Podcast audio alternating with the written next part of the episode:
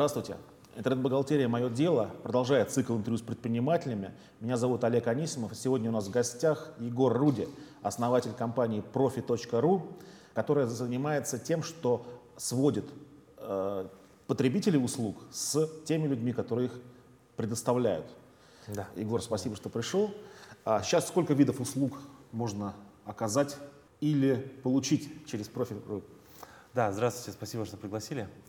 А, на самом деле их эм, реально такое большое количество, что я даже не скажу сразу цифру. То есть это, это сотни, если не тысячи виды услуг и подуслуг. А, я бы скорее выделял, наверное, основные рынки, на которых мы представлены. Да? А, начинали, как вы помните, с вашего репетитора. Собственно, там мы обширно представлены там, по всей России. Мы также э, представляем услуги на рынке медицины. Это э, врачи частные, это артисты, это мастера красоты, собственно, визажисты, стилисты, парикмахеры. Это ремонтники, большая тоже часть, это эм, собственно, Артисты в каком смысле? Артисты, ну, в смысле, клоуны, шаржисты, ведущие а. на свадьбу, тамада, баян. Я думал, Стас Михайлов, может быть, там тоже есть, зарегистрировался. Да. Тоже есть, да. И Филипп Киркоров тоже зарегистрирован, они тоже артисты. Вот, их тоже приглашают на разные мероприятия. И прямо стоит цена? Есть цена, да. А там же договорные такие условия обычно. Ну, совершенно верно. То есть, ну, это, это, это некоторый ориентир, чтобы понять, mm-hmm. чтобы сравнить когда среднюю температуру по больнице.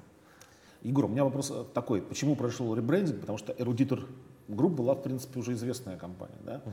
Даже я ее, так сказать, хорошо знал. Uh-huh. Вот. Зачем произошел ребрендинг? Да, очень приятно, на самом деле, что, оказывается, кто-то знал про эрудитор групп, э, потому что, на самом деле, у нас не было совсем такой уж большой цели, uh-huh. чтобы все об этом знали потому что это было такое промежуточное корпоративное название. Мы всегда знали, что оно не будет, не будет окончательным. Просто в один момент у нас было уже э, семь сервисов, там, ваш репетитор, инфодоктор, крейсмастер, там, мастер дел, и понятно было, что нужно какое-то корпоративное название, чтобы все объединить. Вот, и в один момент мы просто взяли, там, недолго думая, и назвались эрудитор, но зная, что однажды у нас появится потребительский бренд. Ну и, собственно, то, что ты знал, это, это нормально, потому что, ну, скажем так, мы, может быть, широко известны в узком кругу э, бизнес-аудитории, но наша, собственно, целевая аудитория — это э, совсем другая, скажем так.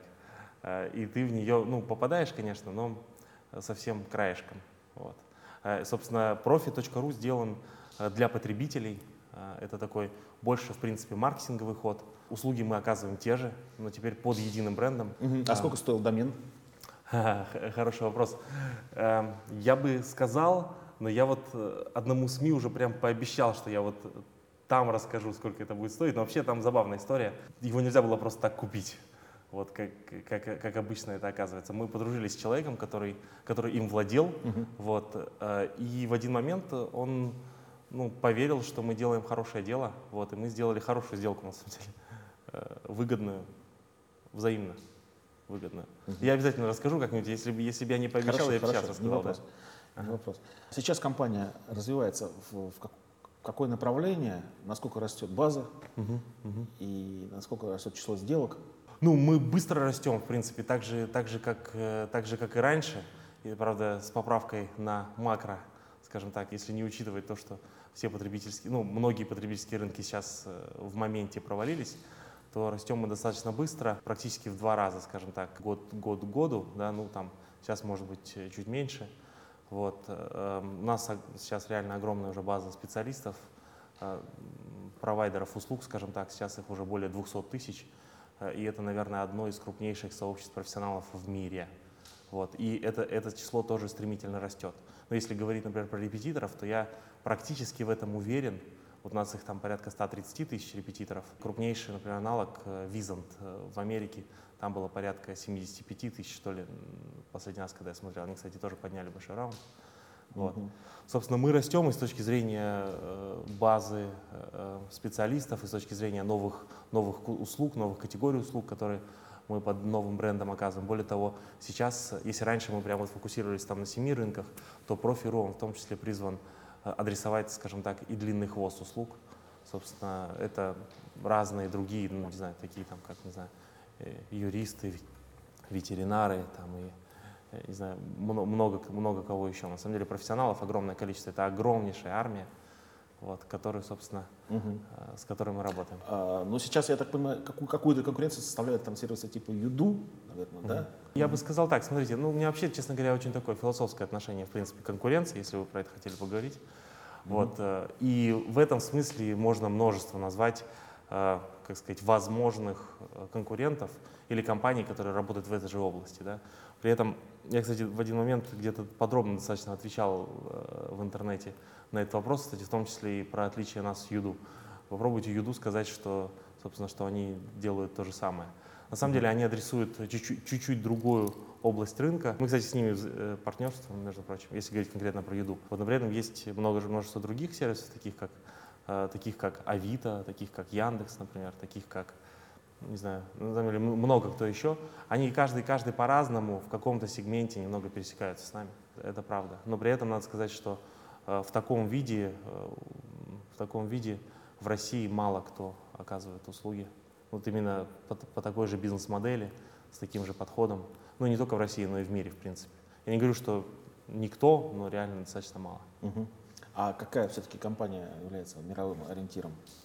А вот это реально это очень хороший вопрос, потому что до недавнего времени у нас вообще не было такой компании. Э, ну, не потому что мы не хотим, да, нам было бы, наоборот, очень здорово там кого-то копировать или там, ну, какие-то идеи, в смысле, копировать, да. Вот. Но эта история, она родилась там, не знаю сколько, уже там больше восьми лет назад э, в общежитии на физтехе, собственно, у Сергея Кузнецова, моего партнера. И, собственно, дальше мы изобретали свои велосипеды очень долго. Да? Сейчас потихонечку появляются какие-то компании, которые ну, как-то как можно сравнивать. Например, Angels List, ну, Angels List, он, в смысле, он, он давно есть, да, как mm-hmm. бы, другое дело, что с ним реально очень сложно сравнивать, там, ну, они настолько все по-другому делают, хотя э, по услугам мы по многим пересекаемся.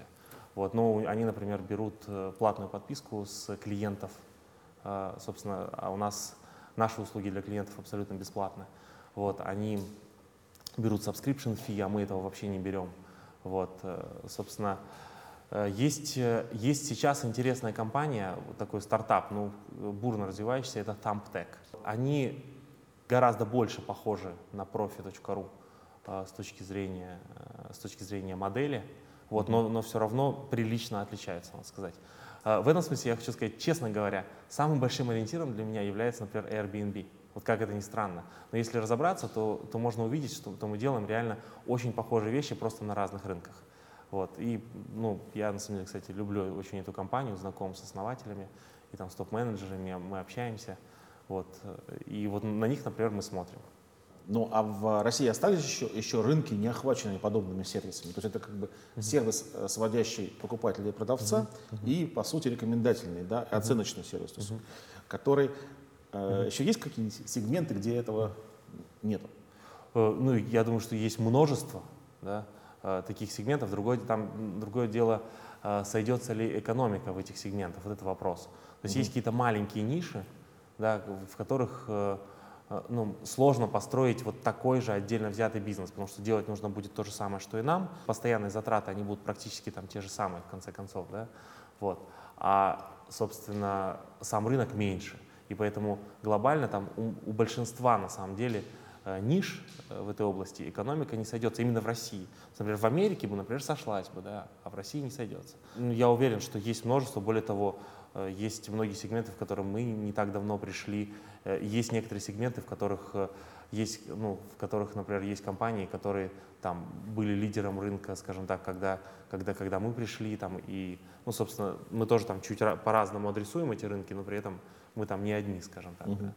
Вот. Ну, в 90-е годы, я так понимаю, этот сегмент занимали всякие газеты типа «Из рук в руки». Да. Да? Ну, Там, столбы. Столбы. Да.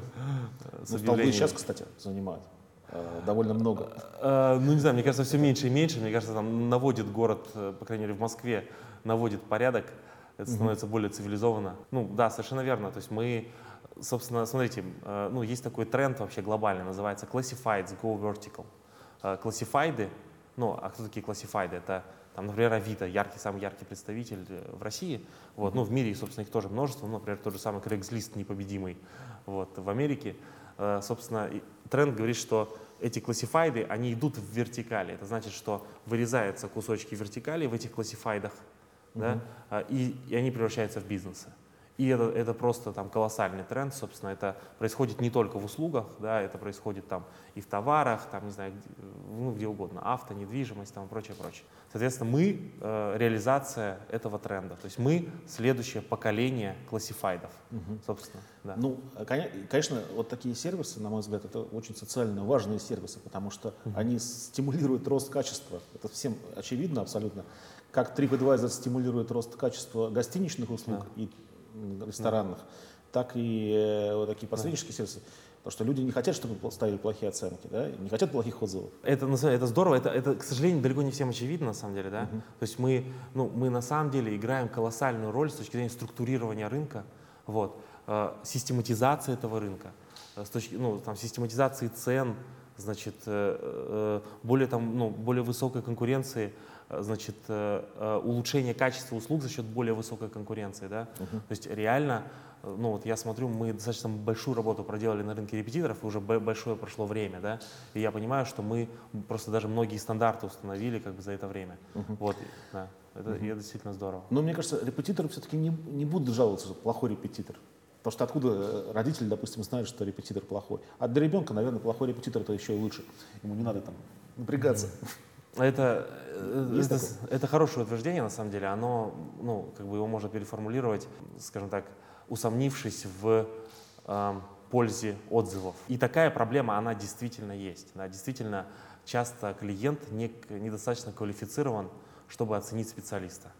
Да, и здесь мы тоже серьезно работаем, потому что, ну, во-первых, мы, там, например, даже когда мы собираем отзыв, а у нас, кстати, у нас колоссальное количество отзывов, что мы собираем их с каждого клиента, и у нас вот на портале, это, кстати, удивительная штука, у нас нет ни одного фейкового отзыва. Его просто невозможно оставить. У нас нет формочки э, оставить отзыв там, ну, так, чтобы можно было просто вот, если вы не клиент, вы не можете оставить отзыв, да?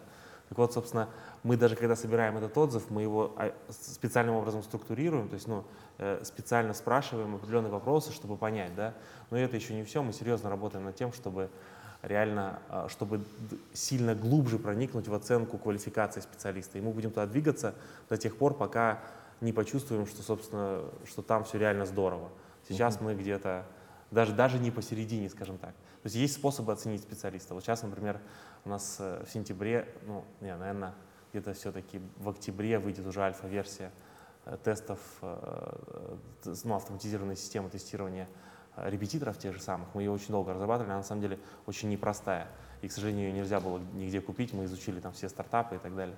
Вот, собственно, мы будем, мы, мы будем стараться оценивать уровень профессиональной компетенции, например, репетитора. Вот. Угу.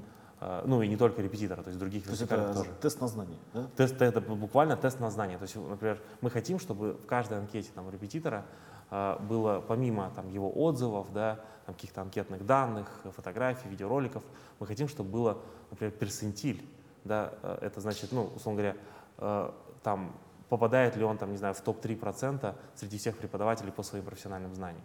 И это, это будет практически такая объективная оценка. Ну, вот. это такая сложная, сложная методика, да, так сделать? Это, это сложная методика, но, к счастью, мы там, мы там не первые. В целом, эта методика есть у, ну, в Америке, это называется Computer Adoptive Testing. И вот ну, GMAT, например, ну, Gradient Management Admission Test, это отличная реализация просто вот этих стандартизованных тестов. К сожалению... Ну, там, я так понимаю, все-таки изолируют человека, да, пока, когда он отвечает да, на это. Да. А здесь ты как изолируешь? А, ну, здесь, на самом деле, тоже есть решение, на самом деле. Но здесь, скажем так, нельзя э, уничтожить тараканов, да, знаете, но можно сделать их жизнь невыносимой, да. Я ни в коем случае не ассоциирую э, репетиторов с ними, но э, я имею в виду, что мы хотим э, в смысле, там нет идеального решения, да, но мы сделаем так, что возможность фрода, она будет реально минимальной, потребители смогут доверять. Мы очень долго это все продумывали и так далее. Но это как бы, знаете, давайте дождемся, мы сделаем, вот, и тогда посмотрим. Угу. А, Егор, скажи, просто, какие у тебя были три основные сложности, с которыми ты столкнулся, строя компанию? А, прикольно. Я сразу так не готов, наверное, к этому вопросу ответить. Ну, я скажу основную одну сложность, да, это, а, скажем так, это необходимость реально очень быстро развиваться, причем развиваться даже не с точки зрения знаний, а с точки зрения навыков и умений самому лично. Uh-huh. Да, то есть и преодолевать, выходить сильно далеко из зоны комфорта да, и работать над какими-то даже базовыми, а, базовыми навыками. Да. там, над дисциплиной, например, над фокусом, над, э, ну, над многими другими вещами, вот, над, э, над коммуникациями эффективными, да, над не хватало дисциплины поначалу? Что? А, а дисциплины мне до сих пор не хватает, да, то есть, ну вот, мне кажется, там вообще можно туда копать и копать, хотя я, хотя я вообще-то немец, у меня очень, собственно, даже по-русски не говорил, вот, но вот я, собственно, если, например, сравнивать с ним, то мне еще просто очень далеко, скажем так, да. Ну, пришел ты вовремя на, на съемку. Ну, потому что, не, это потому что я работаю над этим, да, я редко опаздываю.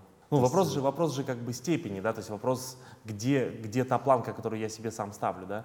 Поэтому, ну, самое, самое сложное это было как раз-таки работа с самим собой. Вот это вообще однозначно самое сложное. Второе, второе и третье, ну, на фоне этого просто мелочи, потому что если ты, если ты с этим умеешь справляться, то все остальное, оно приходит. Даже mm-hmm. я бы как-то так сказал. То есть на, надо себя победить, да? Да, конечно. То есть это самый, самый большой конкурент. Да? Я, э, я даже, ну, я внутри говорю, что мы, мы конкурируем сначала с собой, да, э, ну, внутри с сотрудником, да, потом мы конкурируем э, с рынком, и только там в самую последнюю очередь мы конкурируем с какими-то компаниями. Вот. Самый большой наш конкурент — это наша врожденная лень, неэффективность, несовершенство мозга, неспособность системно мыслить неспособность фокусироваться, вот это, это просто там, там кладезь реально, так, собственно, эффективности да, и, и ценности. Если ее как бы как это взломать, ну, да. какой то да. совет дашь э, людям, которые сейчас не особо эффективны? Самое главное — это развивать способность рефлексии. Вот, собственно, рефлексия — это что такое? Это способность э, задавать себе вопросы и честно на них отвечать, угу. вести внутренний диалог, выходить как бы из себя и спрашивать, кто я, зачем я, э, что я делаю, зачем я это делаю прямо сейчас. Хороший удивительно, вопрос. Удивительно, да, ну, у меня есть на него ответ, я его даже записал. Так. Вот что я делаю прямо сейчас, у меня четыре пункта там есть. Ну, в смысле, рефлексирую ли я, да, очень-очень много. Угу. Вот. Э, и стараюсь развивать в себе это качество. Я считаю, на самом деле, что э, люди, которые способны очень сильно рефлексировать, они сильно большего в конце концов добиваются, и это качество можно развивать. Однажды я вообще об этом услышал еще, когда был на четвертом курсе физтеха. Угу. Я помню, у нас я попал в фантастическую программу, которая, собственно, вот и мне эту бациллу предпринимательства и посеяла. Это вот тысяча предпринимательских кадров при высшей школе экономики, там Сергей Борисович Чернышов и Милюков. Вот они, собственно, тогда собрали выдающихся людей, там игротехников, вот там школа Щедровицкого там была и так далее. И вот там вот игротехники, там три дня нас колбасили и как раз рассказывали про такую рефлексию. Вот, и, собственно, вот это вот с того времени я помню это, и с того времени, как мне кажется, это очень активно развивается. И это, наверное, лучшее, что я могу посоветовать людям, потому что если они научатся задавать себе вопросы, сомневаться, критически относиться там, и к информации, и к себе, вот, и если у них будет просто мотивация, ну, это отдельная штука, которую, может, есть смысл поговорить, то они сами найдут все эти ответы, они сами будут, э, сами будут развиваться активно. Угу. И, общем, а как человеку, молодому человеку, который хочет стать предпринимателем, выбрать сферу? Это хороший вопрос. Я думаю, что, э, честно говоря, я верю, что э, реально классные штуки, ну, серьезного успеха может добиться только если ты страстно что-то любишь. Прямо вот у тебя страсть, passion, да. Ну вот э, в этом смысле, не знаю, я порекомендовал почитать, например, Говарда Шульца, и знаете, как чашка за чашкой строилась кофейня Starbucks. Uh-huh. Одна из моих любимых книг. И вы знаете, когда вы прочитаете, вот как, как он любил кофе, и что такое там обжарка до второго щелчка Starbucks, да, то есть и как они там его выбирают и так далее, и как, знаете, прям вот ты, ты понимаешь, что ну, люди реально там страстно любят кофе, и поэтому, собственно, мы приходим в Starbucks, и нам там, и нам хорошо там, да, мы чувствуем, что там что-то, какой-то magic, какой-то, ну, в общем, есть какая-то душа, да, ну, потому что у людей была страсть. Так и здесь лучше, конечно, выбирать сферу, в которой, в которой у вас есть страсть почему-то. Да, вот я люблю на великах кататься, ну, вот очень люблю. Ну, сделаю там стартап какой-то там в этой области. Это лучше всего работает обычно, да. Есть, правда, надо сказать, у вас может быть страсть просто, ну, страсть, например, там, к другому, да, то есть, например, к в принципе, там, к предпринимательству, да, или, или там к росту, там, ну, чтобы что-то там росло там сильно, или там, не знаю, к построению команды, вот, и поэтому вы можете присоединиться в какой-то бизнес, который изначально, может быть, вам не так уж сильно близок, да. Но главное, чтобы была такая серьезная, непреодолимая страсть к тому, чем вы занимаетесь, иначе вообще бесполезно что-то сделать. Угу. Хорошо. Интересно. Но бывает, у людей нет страсти. Тогда что? Тогда не... А вот это проблема. А вот это реальная проблема. Тогда рефлексия. Тогда надо спрашивать, собственно, а почему, а почему у меня нет страсти? Или, а когда в последний раз я реально чувствовал себя вот здорово, когда меня, как это, штырило и колбасило, да? И вот надо рефлексировать, вспоминать, вот, возвращаться и, ну, и, может быть, таким образом искать, искать, собственно, источник мотивации, да? Потому что вообще мотивация — это, ну, серьезная проблема, потому что я, честно говоря, для себя так и не понял, откуда она берется. Вот у меня, например, есть масса такая энергии, да, откуда-то. Вот, то есть у меня вопрос только, у меня мотивация, она всегда есть. Вопрос только, что, куда конкретно направить фокус, да, то есть этот лазер куда направить, да. Вот. А у людей действительно, у некоторых, у них нету мотивации. И вот ничего с этим не поделаешь. Я, кстати, вот ко мне приходят, например, часто сотрудники на интервью, говорят, я спрашиваю, ну зачем вы хотите прийти, что, что вы ищете, что, что для вас важно в компании? Они говорят, возможность саморазвития. как бы, ну просто я, как бы, ну я не смеюсь, как бы, да, но реально это, это, это смешно на самом деле, потому что, ну, даже сам, сам термин саморазвитие, да, то есть э, он, он внутренний на самом деле, эта мотивация, она изнутри, она достаточно слабо зависит от внешних параметров, поэтому, когда человек говорит, я демотивирован, потому что меня компания демотивировала, это тоже так, на самом деле, ну, слабый, слабый на самом деле, аргумент. Обычно источники мотивации или демотивации, они внутри. И никто, кроме нас, с этим разобраться не может. Интересно. Но если а, человек а, считает, что у него не хватает мотивации, она может появиться сама, если он покопается в себе, или mm. все-таки это уже она не появится, если у него ну, активность низкая, mm-hmm. сказать, мало амбициозен. Да. Mm-hmm. Но есть же люди, которые есть. чувствуют себя счастливыми mm-hmm. и, в общем-то, есть. без uh, всяких высоких целей. Да. Ну, в этом, кстати, ну, мир прекрасен тем, что mm-hmm. мы разные да, и кто-то, у кого-то там, ну, чуть меньше мотивация, ну, собственно, там, он хорош там, чем, в чем-то другом, и он такой тоже нужен, во-первых, да, то есть, ну, ничего сильно страшного в этом нету, да, не надо быть прям всем предпринимателем, да, uh-huh. хотя я рекомендую всем, кто может, да, но это совершенно не обязательно, это во-первых. Во-вторых, э, ну, реально это может быть просто здоровье, э, ну, вообще мы такой сложный э, химический такой организм биологический, да, вот, и там, собственно, ну, множество процессов протекает, которые просто прямо влияют на нашу мотивацию. Например, на выработку серотонина. Просто если даже неправильно питаться, то просто серотонина будет меньше вырабатываться, настроение будет хуже, мотивация будет хуже, вот и все. Или там, например, просто может быть низкий уровень гормона тестостерона. И нужно просто пойти и пойти и проверить и позаниматься, потому что, ну, собственно, и тоже это можно поправить. Поэтому, ну, в общем, опять же, рефлексия. Собственно, если ты сам, по крайней мере, начинаешь осознавать, что вот у меня действительно у меня слабая мотивация, о, это уже круто на самом деле. Я понял, что у меня слабая мотивация. И дальше, а дальше уже ты начинаешь думать, а почему? Там, и, ну, дальше поехали. Собственно, так оно обычно и работает. Ну да, если глупый человек способен понять, что он глупый, значит, он уже не совсем дурак. Да, это, это точно, да. Это точно, абсолютно. Егор, а да. вот ты, э, скажи, пожалуйста, а, в 2015-2016 году что будет происходить с Рунетом? В каком? В 15-16? Да. Знаешь, говорят, э, э, что как это хочешь э, прослыть глупцом, там, в общем, предсказывай на, на шорт-терм какие-то перспективы, да. То есть лучше, конечно, на очень долгосрочные, чтобы ну, это все не скоро случилось, и тогда все забудут. Что будет происходить в 2015-2016 году? Ну, как сказать, э, ничего особенного, да, если не считать, ну, не, некоторый тренд, явно связанный с э, макроэкономикой, она вряд ли будет там сильно становиться лучше. Вот, будем надеяться, что хоть какой-то статус-кво э, сохранится, да. Вот, а это значит, что, наверное, многие компании, они будут работать в направлении улучшения эффективности. Вот, и часть неэффективных компаний пропадет с рынка. И это, ну, как это не цинично звучит, да, это может оказаться лучше. Я, видите, я прожженный оптимист, на самом деле, я во всем нахожу хорошие вещи, да, вот. Эм, и, но действительно, часть неэффективных компаний уйдет, и это может стать лучше для тех, которые останутся, вот, э, рынок труда станет более здоровым, потому что в последнее время реально он был какой-то реальный бабл. Мы просто не понимали, что происходит, например, с программистами. Да? Им настолько как бы сносило голову, собственно, от такого нереального количества предложений, да? и там зарплаты были так сильно раздуты, что ну, это создавало проблемы, на самом деле, для, для эффективных компаний. И сейчас, я думаю, рынок труда, он будет там более здоровым. Да? И, ну, э, при этом я думаю, что ну, также, также все будет э, в целом, наверное, развиваться ну, потому что предприниматели там вряд ли, вряд ли что остановят. Просто вопрос, э, будут ли какие-то подвижки на рынке, например, уйдут ли э, убыточные компании с рынка? Угу. А неизбежно, смотрите, там вот эта вот волна... Сейчас до сих пор они не уходят, они... Не, почему? Прям уходят, прям. Ну, то есть, ну, ну смотри, то, что я знаю, как бы, ну, может, чуть-чуть больше, да, чем, чем пишут в СМИ, Угу. Да, как бы, ну, одна за другой на выход э, выстраиваются компании. Это в каких секторах? Во-первых, безусловно, это будет происходить и в коммерсе, угу. и по понятным причинам, да. А, ну, и во многих других.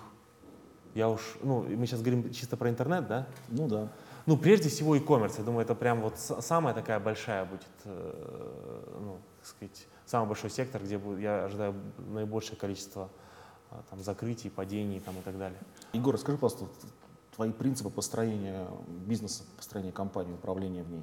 Прежде чем э, рассказать, э, наверное, про какие-то принципы, их достаточно много в целом, уже сформулировали мы, потому что ну, компании уже э, больше, чем 8 лет, наверное, скоро под 9 уже лет. Вот, и у нас уже есть своя аутентичность, да, я бы поговорил, может быть, сначала про э, западную и ну, про отличие западной и восточной системы управления. Да, это вот такая важная мысль, мне кажется. Вот э, она сформулирована лучше всего у Акия Марита, сделана в Японии, кажется, так угу. называется такая книжка. Очень, очень, кстати, рекомендую. Э, он приводит такую метафору, он говорит, что, собственно, смотрите, говорит, э, на Западе люди строят компании, ну, относятся к э, найму сотрудников Э, как к кирпичной стене. То есть они вот смотрят, вот есть кирпичная стена, в ней есть вот конкретно такое прямоугольное отверстие в виде кирпича. Собственно, они ищут вот идеально подходящего человека вот, как бы, ну, в виде кирпича, скажем так, и вставляют четко в эту стену. Да. Если вдруг что-то с кирпичом происходит, он деформируется там или трескается, да, они его тихонечко выколачивают, ну или даже не тихонечко, а быстро выколачивают. Вот, и ищут новый и вставляют снова. Вот.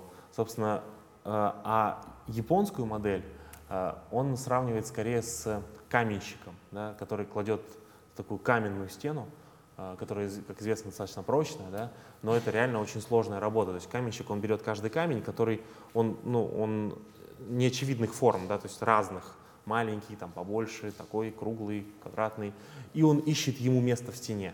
И вот, собственно, пока он не найдет это место, он, э, он будет искать. Да.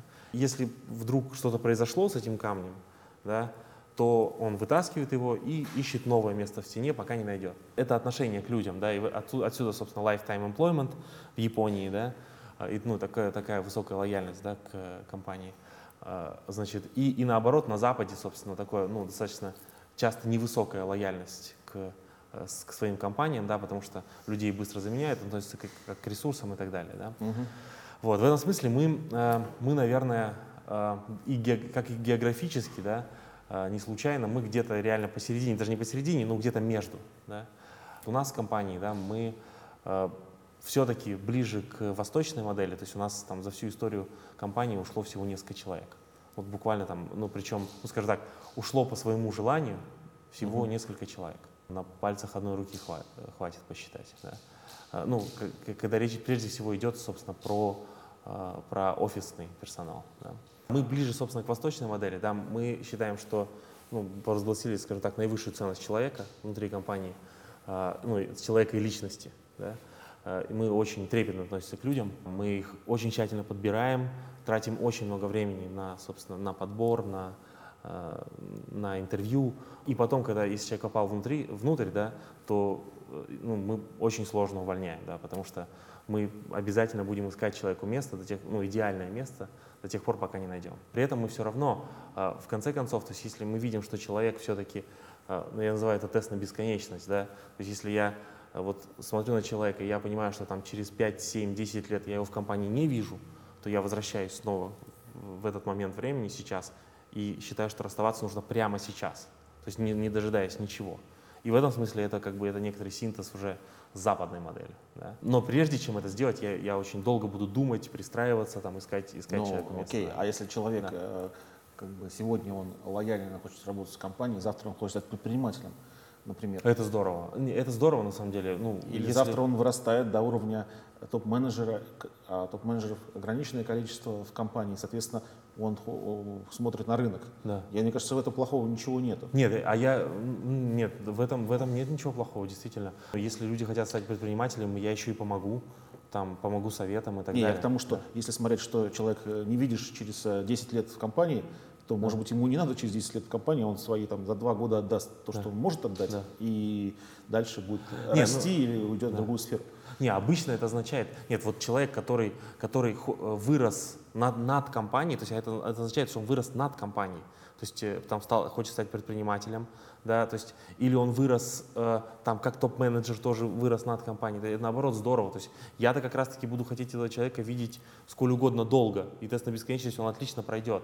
Там обычно проблема с людьми, у которых, ну, может быть, неправильное отношение там к э, к нашему общему делу там, или недостаточная mm. мотивация. Ну хорошо, есть, там, если, если скорее, он вырос над компанией, значит, значит он демотивирован работой, так сказать, внутри компании в какой-то степени, да? Ну, не обязательно, на самом деле. Там есть, там есть и хорошие сценарии. То есть, когда, когда реально все здорово, э, ну, и компания довольна, ну, и человек... Э, я предполагаю, у нас таких мало было кейсов, потому что mm-hmm. компания так быстро растет, и у нас такой предпринимательский дух внутри. Это вот уже отвечая на вопрос про наши, наши принципы управления. Да? Мы про корпоративное предпринимательство. А сколько сейчас работает компания человек? Ну, сейчас у нас в офисе там порядка 100 человек, наверное, вот, а всего в компании порядка 600, наверное. Uh-huh. Да, то есть 500 человек это там, ли, линейный персонал, а, это, э, не знаю, администраторы, контент-менеджеры, э, middle менеджеры управления, собственно, там, производством. А где, где они сидят? Они полностью распределены, они, они даже не в Москве находятся. По всей, по всей России в этом смысле, кстати, мы создаем множество рабочих мест в регионах. Мне кажется, в этом смысле интернет-компании это круто, потому что они могут, собственно, служить вот этой децентрализации. Угу. Это вот. очень хорошо. А как да. вот управлять ими? Э, это целая серьезная, ну, целая серьезная технология, это прям большое серьезное ноу-хау. Да? Дело в том, что мы выросли с определенной компанией, у нас огромное количество инструментов, которые позволяют, собственно, делать это. Ну и в этом смысле многие там интернет-компании, кстати, приезжают к нам в гости, э, ну, перенимают опыт. Ну это то есть постановка задач, да, выполнение. Чем это, вот там, для, там много всего. Для, ну, для, для, для начала самое главное это выравнивание мотивации. Да. А для контроля чем пользуется компания? Допустим, поставлена да, задача? У нас, в смысле, у нас там, у нас каждая каждый клик э, записывается, да, то есть в, у нас полностью все оцифровано. Там не то, что контроль. То есть это такая предпринимательская система построена, она работает практически самостоятельно. Потому что там выровнены полностью интересы. Там, ну, это прям большой там, труд, скажем так, который мы вот делали много лет. Да, и там она уже такая практически самоорганизовывающаяся. Нам все равно в этом смысле там будет 600 человек или там будет там, 5000 то есть мы сможем также эффективно этим всем управлять. Вот. Но с помощью какого софта это? А это все внутренние разработки. У нас, у нас просто колоссальное количество внутренних разработок. Это не видно, кстати, на сайте. И некоторые даже думают, что мы вообще такая, как сказать, может быть, а, старомодная, может быть, или не очень технологичная компания. Ну, когда особенно видят какие-нибудь отсутствует, не знаю, какой-нибудь Ajax там, или какие-нибудь хипстерские там навороты в интерфейсах, Нет, да? Ну хорошо. Но внутри там реально под капотом там такой движок. А зачем это было строить под капотом, если эти сервисы все есть на рынке? А, о, с помощью, ну, как сказать, это, смотрите, эм, ну, это серьезное ноу-хау. Дело в том, что, смотрите, то, что мы делаем, да, это совершенно, ну, это, это, ну, это уникальная вещь в целом. То есть вот мы изобрели просто десятки, если не сотни там велосипедов. То есть мы множество просто вещей делаем не так, как другие компании, и не так, как, тем более не так, как другие компании на Западе. Потому что в России достаточно много компаний просто уже смотрят на нас и делают похожим образом. Да? Просто огромное количество вещей. Э, собственно, автоматизация этого все дела — это это и есть так, может быть, серьезное э, ноу-хау. Может да. быть, это будет э, основным бизнесом продавать решения по автоматизации бизнеса? А, мы, мы, кстати, э, мы, мы даже как бы там пробовали давать, собственно, франшизу своих технологий, но поняли, что вот это, это не наш бизнес, нам очень нравятся маркетплейсы. Вот, ну, что мы делаем? То есть мы маркетплейс. Вообще, кстати, ну, в России не так много э, успешных маркетплейсов. Вот, э, и ну, нам сама идея нравится реально. И сами принципы, которые работают на рынке маркетплейсов. Это целая, кстати, там очень красивая на самом деле история. Мы даже там с одним студентом Стэнфорда хотели э, написать такое уравнение движения маркетплейса. Я думаю, что там может быть очень интересные закономерности. Это, это классная тема сама по себе, поэтому э, мы не хотим заниматься другим бизнесом, мы хотим фокусироваться на том, что мы делаем. Uh-huh. Вот. Ну, возвращаясь, собственно, к принципам управления, да, собственно, ну, один из принципов — это, собственно, корпоративное предпринимательство, да, особое отношение к людям — это, это серьезное внимание э, развитию людей и так далее. Я, честно говоря, ни разу не видел руководителя компании, который говорил бы, что у него обычное отношение к людям Да? и что у него плохое отношение к людям. Да? У всех оно идеально, и всегда он говорит, что в нашей компании это исключительно отношения между людьми. То есть, ну, в общем, это нормально э, считать, что у тебя лучше все- всех построил именно- этот вопрос. Да. Вот, Ну, а, помимо, помимо всего прочего, то есть, ну, помимо просто там, ну, как сказать, гуманитарного отношения к этому, да, есть много вещей, которые, ну, которые мы делаем, которые, ну, я знаю, что делают мало э, компаний. Ну, например, там я лично практически с каждым сотрудником составляю его план развития на полгода вперед. Мы там прописываем, какие книжки он будет прочитать, в какой, в какой области он хочет развиваться, значит, какие курсы он должен пройти, какие сертификаты получить, там, какие там GMAT сдать там, и так далее. Все это должно быть smart, все это должно быть, ну, smart, знаете, specific, measurable, achievable, result oriented, там, time manner. То есть это, ну, то есть цели должны быть сформулированы конкретно, там, с датами, с измеримыми результатами. а это не слишком через полгода. сильное психологическое давление на сотрудников? э, Это хороший вопрос, это добровольная штука. Да. Это добровольная штука, да. То есть, собственно, но э, и действительно там было там часть сотрудников, которые изначально, например, не, участвовали, да, но потом на следующее полугодие они подключились, потому что это фан, это, это здорово на самом деле, и это то, что для меня, например, никто никогда не сделал, э, и это, ну, я очень много потерял на самом деле из-за этого. Вот, а сейчас мне есть, есть э, ну, чем поделиться с сотрудниками и рассказать, собственно, как, как им быстрее развиваться. А для нас это как бы абсолютно, ну, как сказать, э, э, кор, ну, вещь, то есть, ну, ядерная вещь, в смысле, очень важная для бизнеса, потому что мы технологичный бизнес, мы должны очень быстро развиваться, это значит, что внутри сотрудники компании должны быстро развиваться, нет, нету выбора, на самом деле. Поэтому мы так вот, например, много этим занимаемся. Ну, например. Таких примеров много, реально. Много, просто много.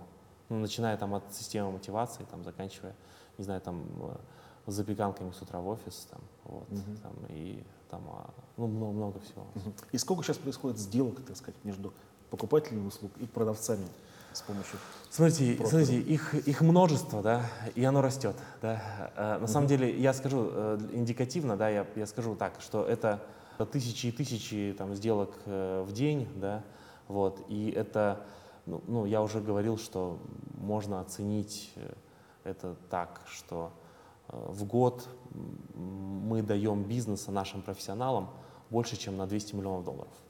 Ну, так вот, грубо говоря. То есть, если мы там все деньги принимали в себя, ну, в смысле, если бы мы брали э, с клиентов деньги за наши услуги, да, то это была бы там цифра там, более 200 миллионов долларов. Мгм. Вот Это там, не очень точно, да, но А примерно вообще дает- рынок, рынок услуг оценивали?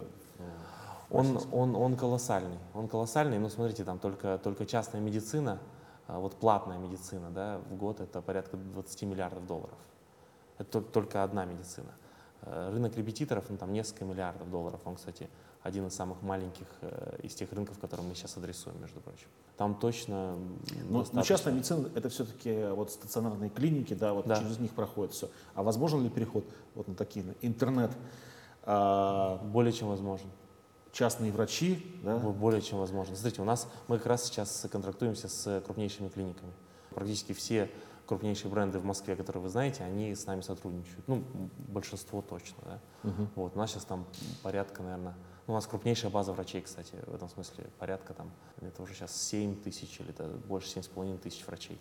Вот. Это в несколько раз больше, чем у других компаний, которые, которые это делают. Я вообще не понимаю, честно говоря, как по-другому можно потреблять услугу. То есть в один момент я думаю, что мы, мы все частную медицину будем потреблять именно таким образом. То есть мы будем заходить там, не знаю, ну, предположительно, на профиру врачи, будем там выбирать врача, там же делать онлайн-букинг, э, понимая, что, собственно, это, это бесплатно, и это реально информированный, умный способ э, потреблять очень важную, чувствительную для нас услугу. То есть, а как вот сейчас вот мы идем в клинику, да, просто там, не знаю, к терапевту, ну, он- они как бы чуть-чуть разные, или там просто к хирургу, да, не дай бог, да, они тоже, они очень сильно разные, это, это не commodity. Как, собственно, выбрать?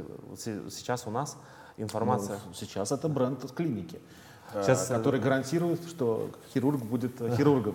Ну, совершенно верно, да, и действительно есть часть аудитории, э, и мы окей с этим, да, что они выбирают по бренду, и они, у них строится доверие к бренду, mm-hmm. да, но есть большая часть э, людей, которые по-другому потребляют эту услугу, хотят, они хотят больше влияния на результат, они хотят больше контроля. Да, они хотят понимать все-таки, к какому человеку они идут. И вообще в целом профи.ру... Врач, врач, особенно хирург, такая интимная сфера. Я не думаю, что это будет обсуждаться в интернете, как там операция. Они, подожди, не надо обсуждать, зачем? А, а зачем ну, обсуждать это в интернете? Ну, оценки же должны ставиться. Знаете, ну, а, врачу. Оцен, что, оценки, что... во-первых, могут ставиться анонимно, без, без публикации отзывов. Более того, у нас большинство отзывов, они собраны, они есть внутри, да, но, как бы, но они не публикуются, но они влияют на оценку, на оценку врача. Это раз. Во-вторых, знаете, я тоже думал раньше, что это такая чувствительная сфера, что люди не будут оставлять отзывы. На самом деле нет, я сам вполне себе оставляю отзывы, как бы, ну, и часто мне не стыдно, что у меня там какое-то было заболевание, там, ну, э, но зато я понимаю, что я помогаю другим людям, да, то есть э, потреблять услугу. Но это, получается, все равно не, будут не публичные отзывы, да? А, в том числе. Нет, почему не в основном? То есть у нас, у нас огромное количество, то есть сейчас крупнейшая база там, отзывов Э, собственно, о, о врачах, причем 100% настоящих, только от тех клиентов, которые воспользуются услугами. Она, она у нас, и она там, ну, я не помню, сколько там их, там тысяч или десятков тысяч этих отзывов. Ну, в общем, это много и очень быстро растет. Вообще надо понимать, что вообще профи.ру — это про э, собственно, парадигму потребления, когда, вы, когда вам не все равно, какой специалист вам окажет услугу. Мы вообще, говоря, вам нужны в очень чувствительные моменты жизни, если разобраться, да, не знаю, там, ведущего на свадьбу подобрать, э, где лучше не ошибаться, да, как бы там, или сначала свадьба испорчена, потом вся жизнь, да, или там, не знаю, вдруг там прорвало кран где-то и, ну, девушка, которая заказывает эту услугу, чувствует себя очень незащищенной да, в этот момент, нужно кого-то домой позвать, да, или там под, подготовить ребенка там, к ЕГЭ, да, если он там, не дай бог, не так сдаст, то не поступит, поступит не в тот вуз, там, и вся жизнь наперекосяк. Мы понимаем реально, что, что ну, как бы мы в эти ну, чувствительные моменты соприкасаемся с, человек, с людьми, mm-hmm. вот, и отсюда, собственно, и наша, кстати, наша бренд-платформа «Забота в деталях». Да? То есть мы поняли, что в эти моменты нам нужно позаботиться о людях, вот, и поэтому мы так очень много уделяем внимания именно обработке заказов, то есть работе с профессионалами, проверке информации, верификации и прочее, угу. прочее. А, Егор, вопрос последний. Угу. В России э, вообще пригодна для бизнеса страна? Фу, Россия более чем пригодная для бизнеса страна. То есть, ну, как бы, в принципе, в принципе, ну, я бы сказал, одна из лучших стран там, для предпринимателей, несмотря ни на что. Это не значит, что я там, не знаю, в розовых очках, не вижу всех проблем там и так далее, и так далее. Нет, просто я считаю, что для предпринимателя чем хуже, тем лучше. Собственно, ну, э, роль предпринимателя как раз-таки видеть несовершенство мира да, и мыслить такими категориями предпринимательских схем, категориями как бы изменения мира к лучшему. Да, и там, где, там, где плохо, э, у предпринимателя самый большой апсайд ну я, я не первый это говорю, и на самом деле, если, послушаешь, если, если ты послушаешь, посмотришь на других предпринимателей, он, Оскар Хартман, кажется, в Фейсбуке у себя сегодня же или вчера написал, Россия лучшая страна, которую я знаю, в которой, в которой можно жить. Просто вот такая фраза. Я, в принципе, с ним согласен. Несмотря на то, что, конечно, сейчас не очень просто. Вот. Ну, локально. Ну, Москва достаточно стрессовый город, чтобы да. в нем жить. Это да. все говорят, да? Я недавно вернулся из Ярославля, я говорю, скажу, что там э, душа отдыхает, потому что тихо, спокойно, и хочется э, погулять спокойно, и нет такого стресса. Да, я бы сдох от скуки, да. Хотя ничего личного к Ярославлю, но я имею в виду, что э, ну, для меня Москва летом лучший город на земле. Я был во многих городах, да, я никуда не хочу. Вот. Другое дело, что вот, например, там, когда погода портится, мне вот чуть-чуть не так комфортно. Ну, скорее, вот связано с погодой, а не с чем-то другим. Угу. Классный город Москва. Спасибо, Егор. Спасибо вам. Всем.